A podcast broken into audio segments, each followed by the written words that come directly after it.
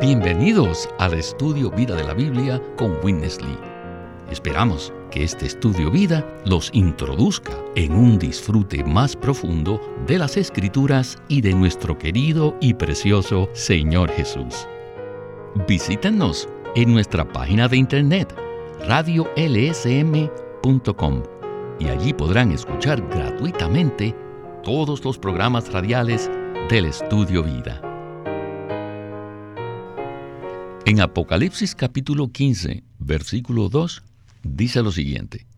Vi también como un mar de vidrio mezclado con fuego, y a los que habían salido victoriosos sobre la bestia y su imagen, y el número de su nombre, en pie sobre el mar de vidrio con las arpas de Dios. En nuestro estudio Vida de Apocalipsis llegamos hoy a la tercera categoría de vencedores, los vencedores tardíos. Hablaremos de este tema en este mensaje que se titula Los vencedores tardíos y las siete copas, parte 1. Y nos agrada que está hoy con nosotros Antonio Hernández para ayudarnos con los comentarios. Bienvenido, Antonio. Me alegra mucho estar aquí para contribuir a esta comunión. Ya hemos abordado las dos primeras categorías de vencedores, es decir, el hijo varón en el capítulo 12 y las primicias en el capítulo 14. Y hoy vamos a ver la tercera categoría en el capítulo 15, los vencedores tardíos. Y usamos esta frase, los vencedores tardíos, para referirnos a aquellos creyentes de Cristo que pasarán por la mayor parte de la gran tribulación. Ya mencionamos que en el capítulo 15 se ven a estos vencedores que están en pie sobre el mar de vidrio. ¿Quiénes son y cuándo tendrá lugar todo esto?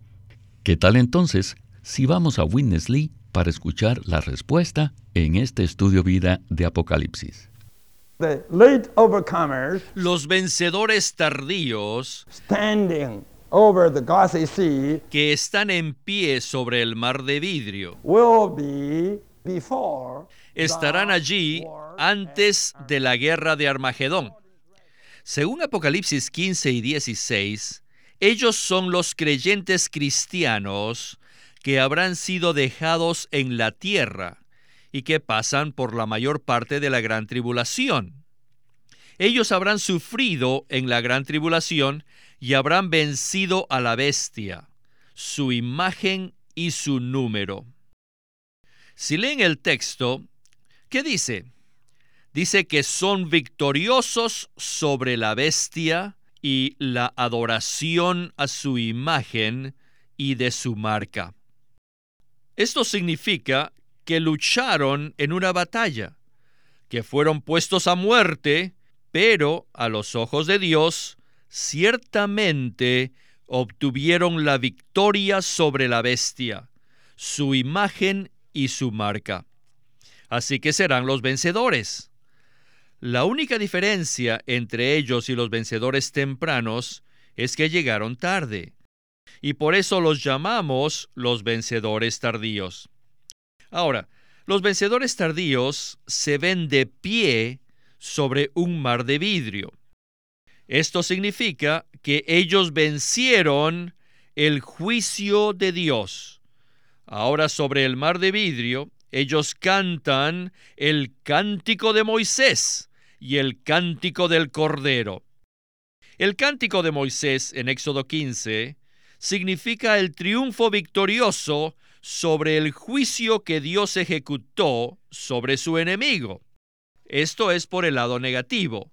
Por el lado positivo, el cántico del Cordero denota la obra redentora de Cristo, de manera que la alabanza a Dios de todos estos vencedores tardíos será como la declaración a todo el universo que ellos son los que salieron victoriosos de todos los juicios de Dios sobre sus enemigos y que participaron de la obra redentora de Cristo.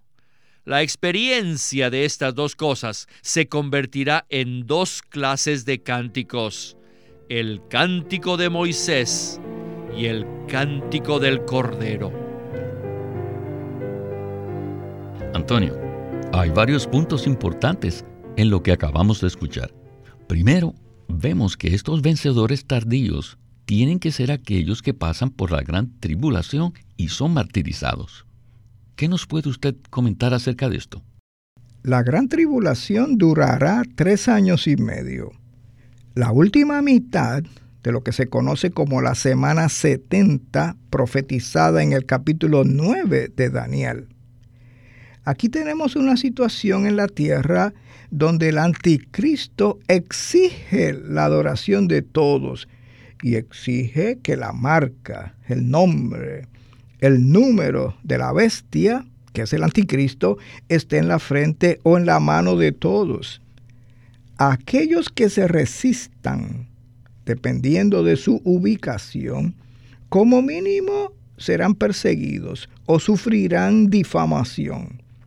Pero aquellos que vivan en esa área geográfica, que será el área de enfoque de la gran tribulación, si ellos obedecen la palabra del ángel que dice, temed a Dios y dadle gloria, van a ser martirizados.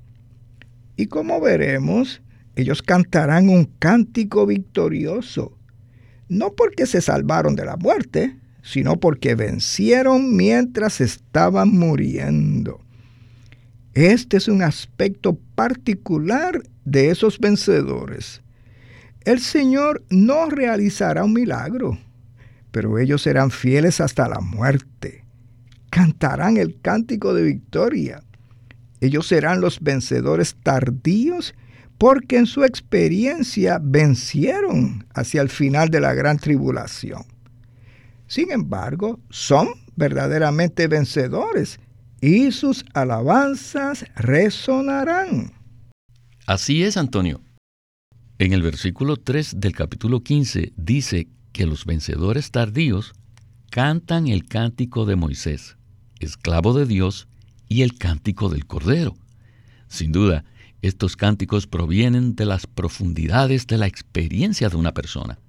Los vencedores tardíos alaban a Dios por su juicio triunfal sobre el enemigo de Dios, tal como lo hicieron Moisés y los hijos de Israel después que los ejércitos de Faraón fueron juzgados en el Mar Rojo.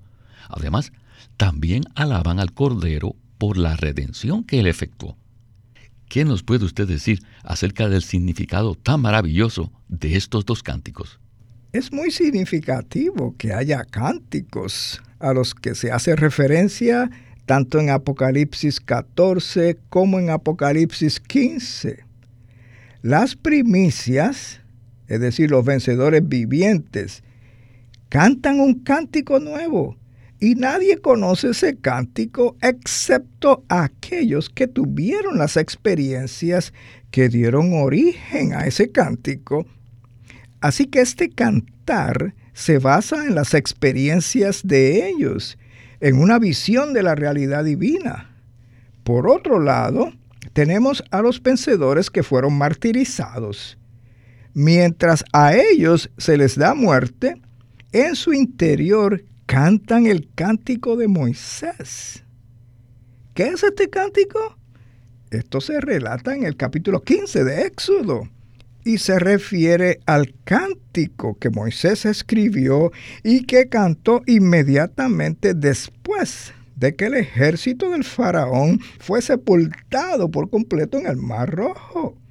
Esa fue una celebración de la victoria de Dios sobre sus enemigos. Así que estos vencedores tardíos están en posición de victoria. Aparentemente el enemigo ha ganado porque los martirizó, pero en realidad ellos han ganado porque cantan alabanzas al Señor victorioso sobre el mismo enemigo que les dio muerte. Pero además ellos cantan el cántico del Cordero en el capítulo 5 de Apocalipsis hay un cántico de alabanza al Cordero entronizado por su obra de redención. Así que estos vencedores tardíos están completamente seguros y están llenos de alabanzas, no solo por la victoria del Señor sobre el enemigo, sino por su maravillosa redención. Ellos saben que han sido redimidos y que están participando de esa redención. Ellos declaran la realidad de la redención.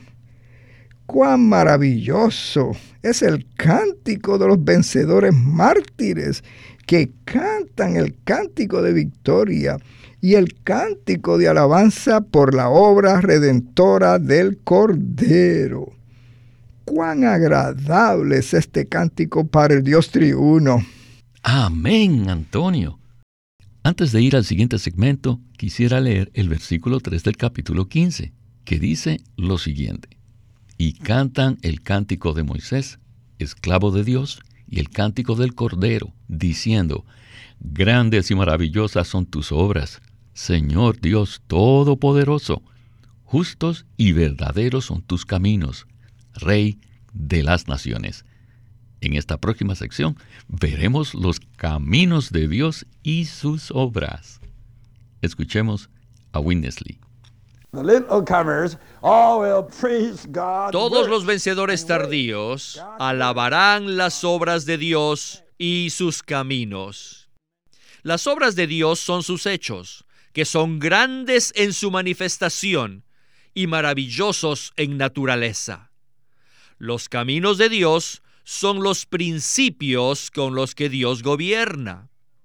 El Salmo 103 nos dice que los hijos de Israel vieron las obras de Dios, pero Moisés conocía los caminos de Dios.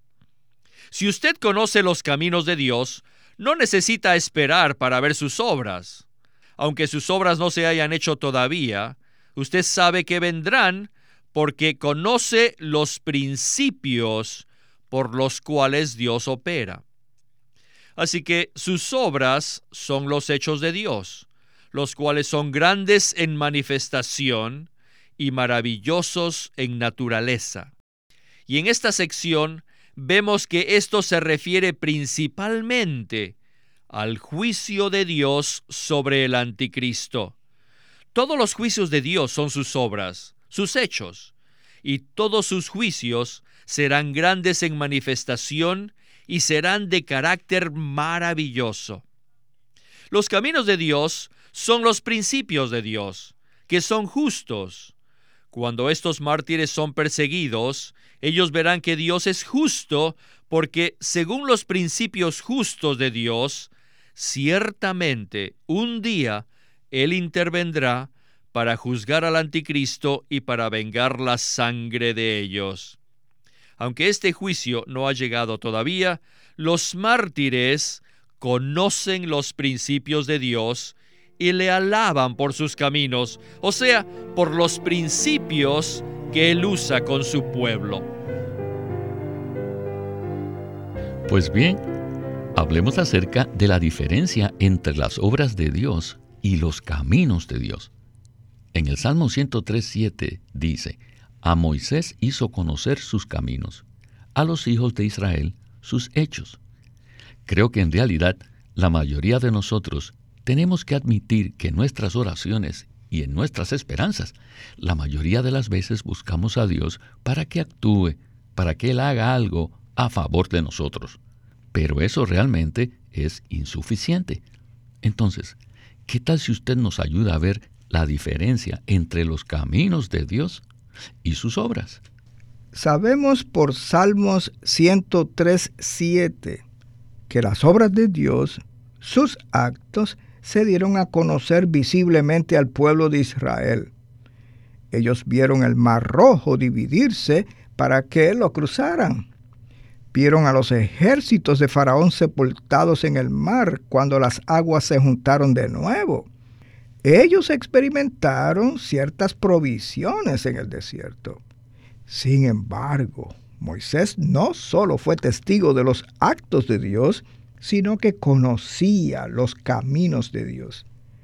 Y los caminos de Dios son los principios rectores por los cuales Él actúa. Si queremos ser vencedores, es muy importante que progresemos de conocer los actos de Dios a conocer sus caminos. ¿Y por qué? En Apocalipsis 15 Dios no actúa. No hay un milagro de intervención. En ese momento no hay una aniquilación repentina del enemigo. No hay ninguna acción externa. Sin embargo, estos vencedores conocían los caminos de Dios, puesto que conocían esos principios. Ellos sabían cuál sería entonces el resultado, tanto para el enemigo como para ellos. No tenían que esperar a que se realizara un acto para alabar al Señor. Ellos podían alabar al Señor porque conocían sus caminos. Dios no intervino para evitar su martirio. Él permitió que se les dieran muerte. Sin embargo, ellos alaban los actos que Dios ha realizado y los actos que saben que Él realizará porque conocen sus caminos. Así que tarde o temprano Dios actuará, juzgará al enemigo y los pueblos de la tierra en el reino adorarán y alabarán al Señor. Ahora quisiera decir lo siguiente, de lo cual estoy convencido pero está basado en las escrituras. Y es esto, nadie puede ser un vencedor en el difícil entorno actual si solo conoce los actos de Dios y solo espera los actos de Dios y está tan preocupado si no hay actos. Tal persona será derrotada.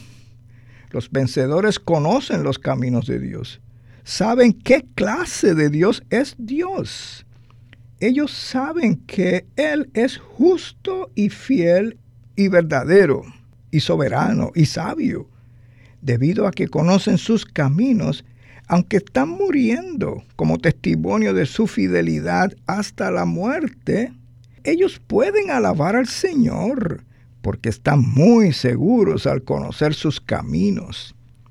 Saben cuál será el resultado final ellos estarán en victoria en el reino venidero. El enemigo va a ser completamente destruido. Así que pueden cantar el cántico de Moisés y también el cántico del Cordero. Y pueden alabar a Dios por sus actos y alabarlo y adorarlo aún mucho más por sus caminos. Amén, Antonio. Las obras de Dios aquí se refieren principalmente a sus juicios sobre el anticristo para vengar la sangre de estos vencedores tardíos. Pero estas obras proceden de la justicia de Dios, la cual es uno de sus caminos o de sus principios rectores. ¿No es así? Así es. Y todos los vencedores lo saben y se consuelan con ello que Dios no solo es amoroso, misericordioso, bondadoso y longánimo con los que ha redimido y regenerado. Dios es un Dios justo. Salmos 89, 14 declara que la justicia y la equidad son el cimiento del trono de Dios. Dios tiene que ser justo. Él está obligado por su naturaleza a ser justo. Y la tierra se llenará de toda clase de iniquidad e impiedad y blasfemia y rebelión. Así que a su debido tiempo, nuestro Dios, el Dios justo, va a realizar una serie de juicios, juicios verdaderos y justos, conforme a su naturaleza los vencedores que fueron martirizados y todos nosotros hoy en día que nos enfrentamos a la terrible situación de la sociedad actual, podemos estar seguros de que se acerca el momento en que el Dios justo actuará y juzgará minuciosamente y absolutamente todo lo que sea contrario a su justicia. Nuestro Dios es justo y sus caminos y sus actos son expresiones de su justicia. Todo lo que él hace es justo y esta tierra necesita ser advertida. Los justos juicios de Dios pronto llegarán a esta tierra. Gracias, Antonio. Entonces, Apocalipsis nos muestra que el centro del justo juicio de Dios es el trono y que el centro de su testimonio es el templo. Y en el versículo 17 del capítulo 16 de Apocalipsis, el templo y el trono se unen de una manera maravillosa. Este versículo dice lo siguiente, el séptimo ángel derramó su copa sobre el aire, y salió una gran voz del templo desde el trono, diciendo, hecho está. Con este versículo, escuchemos una vez más a Winnesley. Adelante. Este libro, primeramente, nos muestra el centro del juicio de Dios, que es el trono, y luego nos presenta el centro del testimonio de Dios, que es el templo. Ahora, finalmente, en el versículo 17 del capítulo 16, junta estos dos sustantivos y dice, del templo desde el trono. Ahora, el juicio de Dios está mezclado con qué? Sí, con la expresión de Dios, el testimonio de Dios. En otras palabras, el testimonio de Dios proviene de su juicio y el juicio de Dios tiene como meta su testimonio.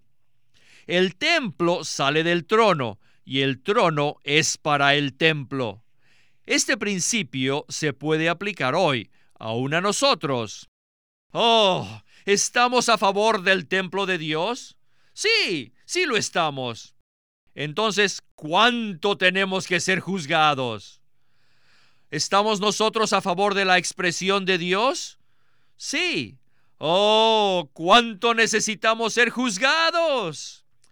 Oh, el principio central de los primeros once capítulos de Apocalipsis deben aplicarse a nuestra vida, en nuestra vida cotidiana, en nuestra vida de iglesia, en nuestra vida pública. ¿Cuánto en nosotros necesita ser juzgado? ¿Cuántos escorpiones hay en nuestras vidas? ¿Cuántas serpientes? ¿Cuántas ranas? Todos estos deben ser juzgados tenemos que darnos cuenta que hoy, en nuestros hogares, en nuestra vida familiar y nuestra vida matrimonial, aún hay ranas. Todas estas ranas deben ser juzgadas. Entonces, ¿cuál será el resultado? El resultado será el templo del Señor. Está escrito, del templo desde el trono. Aleluya. El resultado será el templo del Señor. Del templo desde el trono. No hay duda, hay mucho significado en esta frase del versículo 17. Winnesley tenía una gran carga aquí para que comprendamos cómo se aplica esto a nosotros de una manera muy práctica. Antonio, ¿podría usted desarrollar este punto en el tiempo que nos resta? Del templo desde el trono en realidad quisiera empezar con el trono y luego hacer un comentario sobre el templo. En el capítulo 4 de Apocalipsis, a Juan en espíritu se le da una visión del trono. Apocalipsis es un libro sobre la administración gubernamental de Dios y Cristo el Cordero. Ha sido entronizado como el centro de la administración gubernamental de Dios. Así que especialmente a partir del capítulo 6 vemos los juicios que salen del trono. Las decisiones se toman en el trono y se llevan a cabo mediante actos justos en la tierra. Es muy importante, incluso más que crucial, que tengamos una visión rectora del trono. Hay un gobierno en este universo el Cordero está en el trono. Jesús verdaderamente es el Señor. Ahora hablemos del templo, que es la morada de Dios, donde está su gloria. Sabemos por la palabra hablada a la iglesia en Filadelfia que los vencedores en esa iglesia serán columnas en el templo de Dios.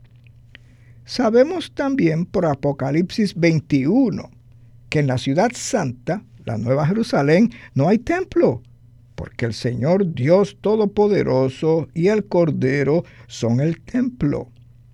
El templo es la morada de Dios y en realidad será nuestra morada. Vemos esto a lo largo de las escrituras. Estas palabras sencillas, aparentemente simples, son el corazón del libro de Apocalipsis. ¿Cuáles son?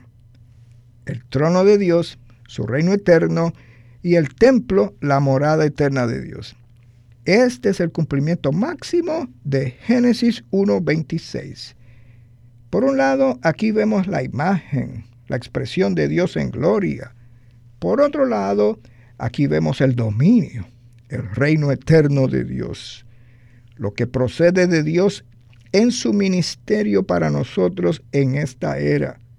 Y creemos que realmente nos acercamos al final de la era. Eso procede de su morada y de su trono.